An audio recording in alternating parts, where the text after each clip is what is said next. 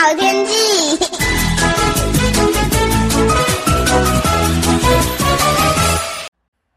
各位听众朋友好，我是彭启明。昨天开始呢，台湾的天气显著的转变，北部的降雨减少，南部呢受到冷心低压的影响，还还是不稳定的天气，有午后雷阵雨哦。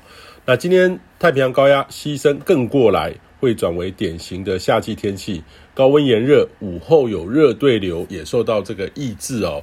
那例如说，北部的天空非常的蓝，偶有点靠山区地形云的发展，但是离午后阵雨还是有一段距离哦。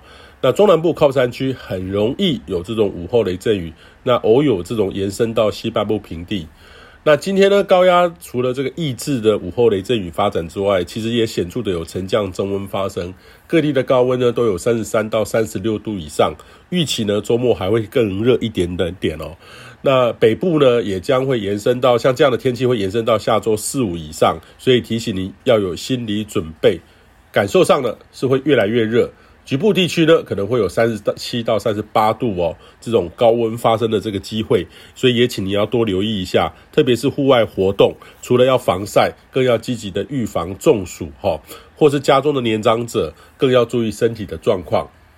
那预计类似的情境呢，可能会延续到下周四、下周五之后。呃，大概下周五之后呢，其实高压呢会略微的北台东退，午后雷阵雨才可能会逐步的增多，温度呢才会显著的降下来。那近期呢还是没有看到有显著有台风的预测，所以其实要等到。呃，新的环境场重新配置，才有这个重新洗牌之后才有机会。九月中旬之前，哈，比较有呃，才比较有机会有这种扰动发展。短时间内呢，暂时不用担心台风，会有一一到两周较为平静的时间。以上气象由天地风险彭启明提供。